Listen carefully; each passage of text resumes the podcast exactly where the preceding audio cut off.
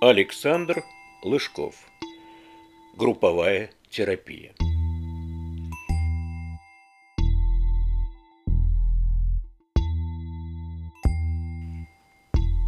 Николай Петрович сидел в коридоре поликлиники в компании таких же страждущих, как и он, и дожидался своей очереди. Уже минут двадцать, как заканчивалось время, назначенное для его приема, но предыдущий пациент все никак не покидал кабинет невролога.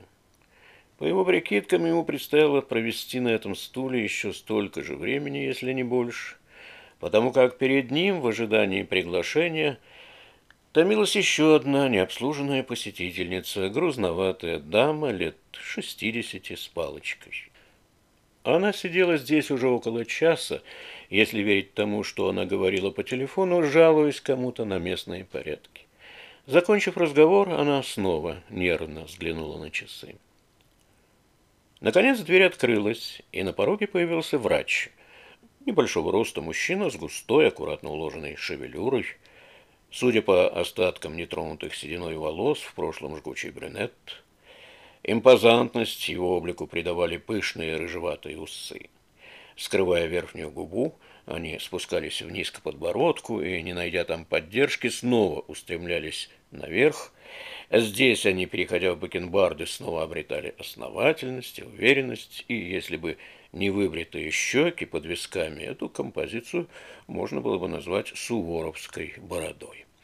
Из-за его спины в коридор застенчиво протиснулась фигура виновника общей задержки, сутулившегося мужчины средних лет. Вымученно улыбнувшись ожидающим, он боком скользнул в коридор.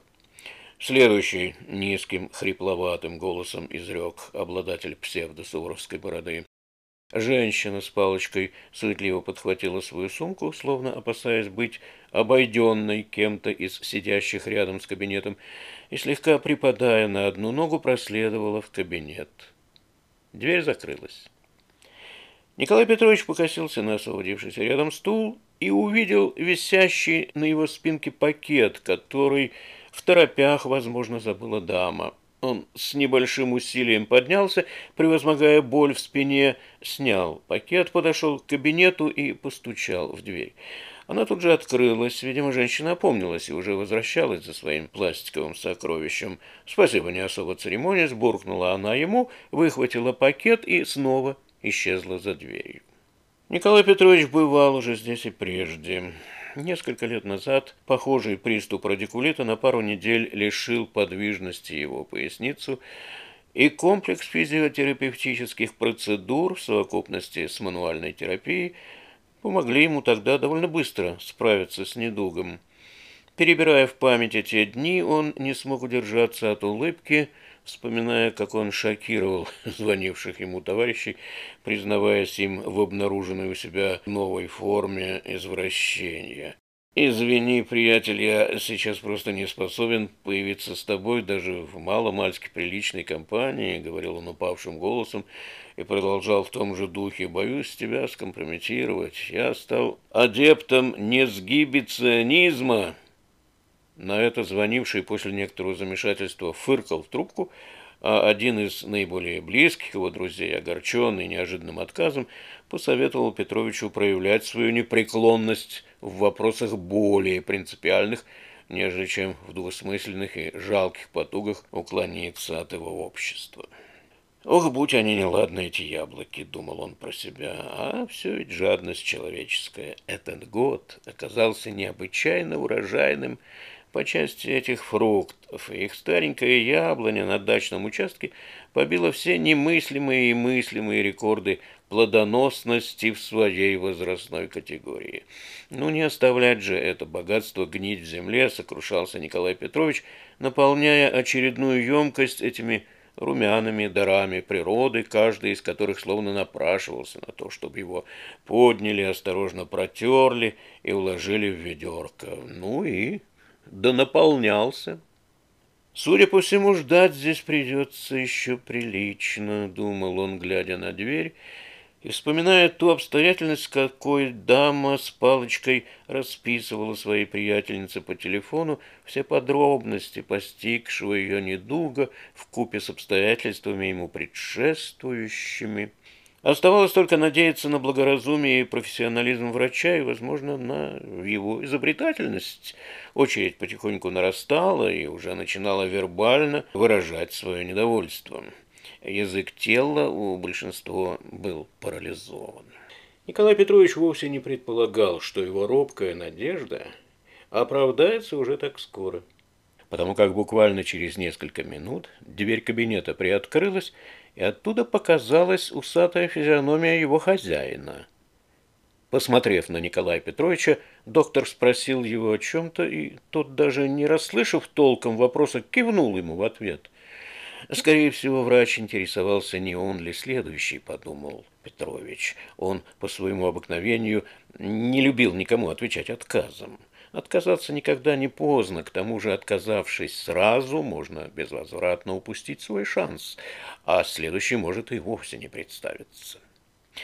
Самым неожиданным оказалось то, что доктор в ответ на его согласие – тут же пригласил его в свой кабинет. Вот же удача.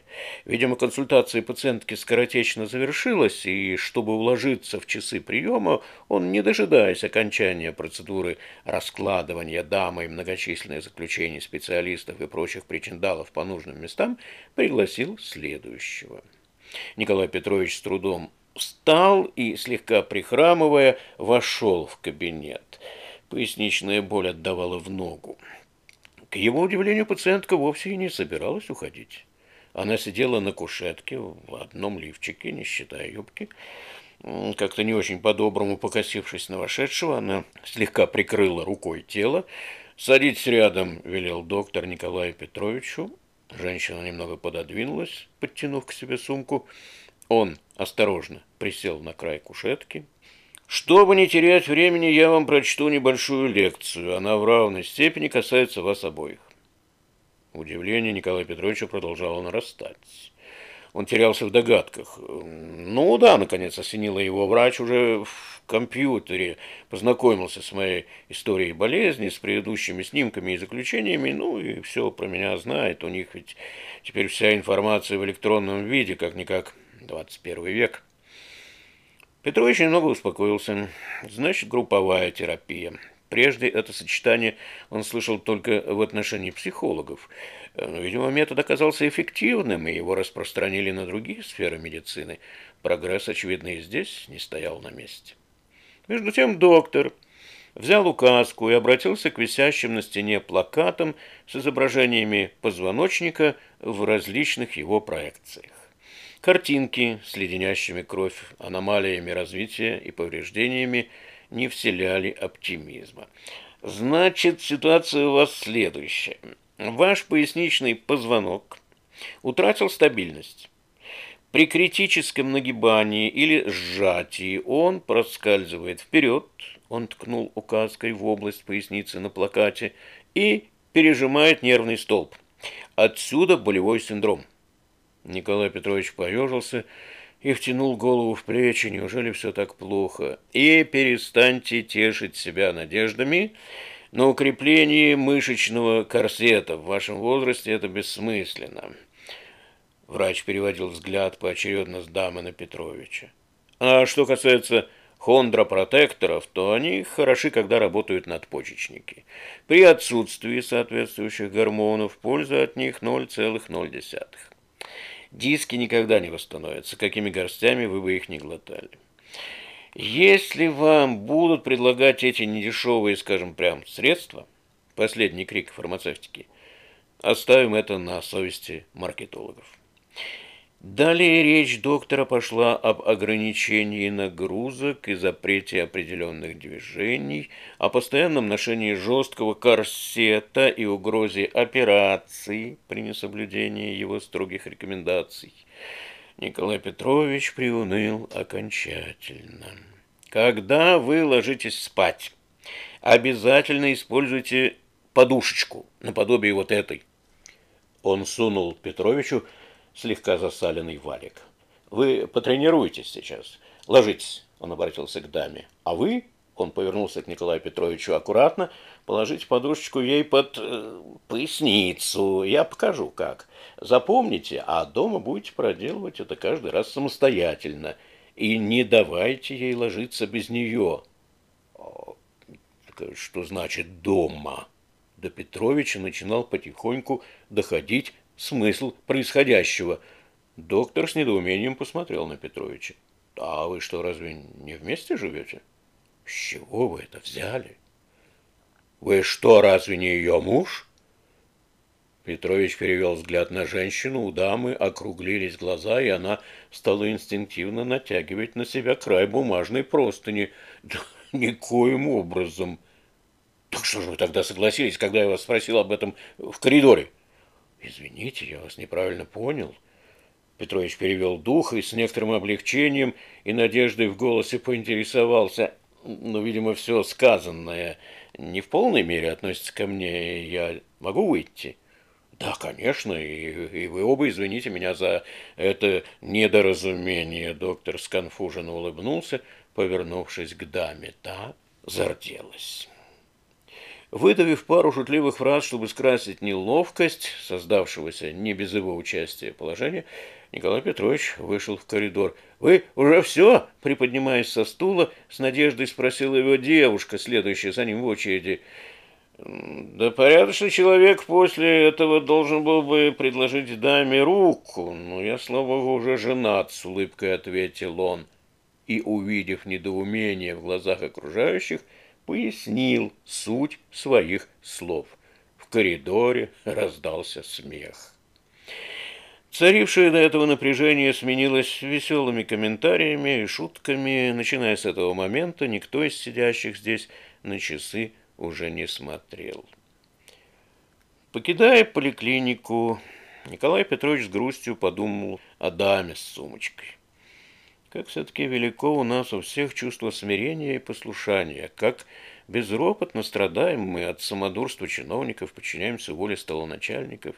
И вот пусть этот врач хозяин в своем кабинете и неплохой специалист, пусть он хоть трижды обладатель харизматичной внешности, но разве можно так безропотно смотреть ему в рот и выполнять все то, что он требует, забыв о чувстве собственного достоинства? Внезапно он остановился, осененный странной догадкой. А не потому ли каждый второй у нас страдает от боли в пояснице, что при каждом удобном случае он нагибается и кланяется? Надо бы поглубже подумать над этим и сделать правильные выводы. А там, глядишь, и клинику свою открою по профилактике этого недуга. Он усмехнулся и зашагал дальше привычно припадая на правую.